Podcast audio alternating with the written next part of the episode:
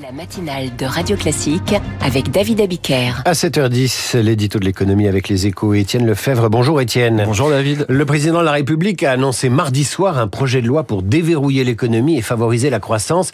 Un feu vert très attendu du côté de Bercy. Et eh oui, car Bruno Le Maire a bataillé depuis des semaines pour mettre à l'agenda une grande loi économique après avoir rongé son frein sur l'immigration. Le ministre de l'économie a ainsi poussé un nouveau plan de simplification en faisant remonter les difficultés des PME au quotidien. Là, c'est beaucoup plus large. Le chef de l'État veut s'attaquer aux rentes, libérer, je cite, les énergies de ceux qui osent, ce qui rappelle la loi Macron de 2015 et ce qui met la barre très haut, car pour l'instant, il n'y a rien sur la table d'aussi emblématique que les cars Macron, la libéralisation du travail le dimanche, les prud'hommes ou encore l'ouverture de la profession de notaire.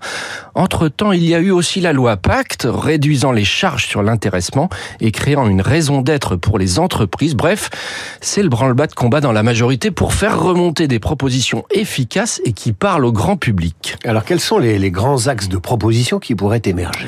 Côté simplification, c'est bien avancé. Il y a l'idée de ne plus demander trois fois les mêmes documents, de permettre aux entreprises d'avoir un seul interlocuteur dans l'administration ou de faciliter les appels d'offres. Pour lever les barrières à l'entrée, l'exigence de diplôme serait allégée afin de permettre à des jeunes en échec scolaire de devenir coiffeurs, fleuristes ou bouchers et un relèvement des seuils sociaux de 10, 50 voire 250 salariés est évoqué, ces seuils déclenchant des obligations qui dissuadent d'embaucher. Le député Marc Ferracci propose même de permettre aux jeunes entreprises de déroger aux conventions collectives pendant leurs cinq premières années sur la rémunération ou l'organisation du travail. De quoi susciter des levées de boucliers, certes, mais c'est le propre des vraies réformes.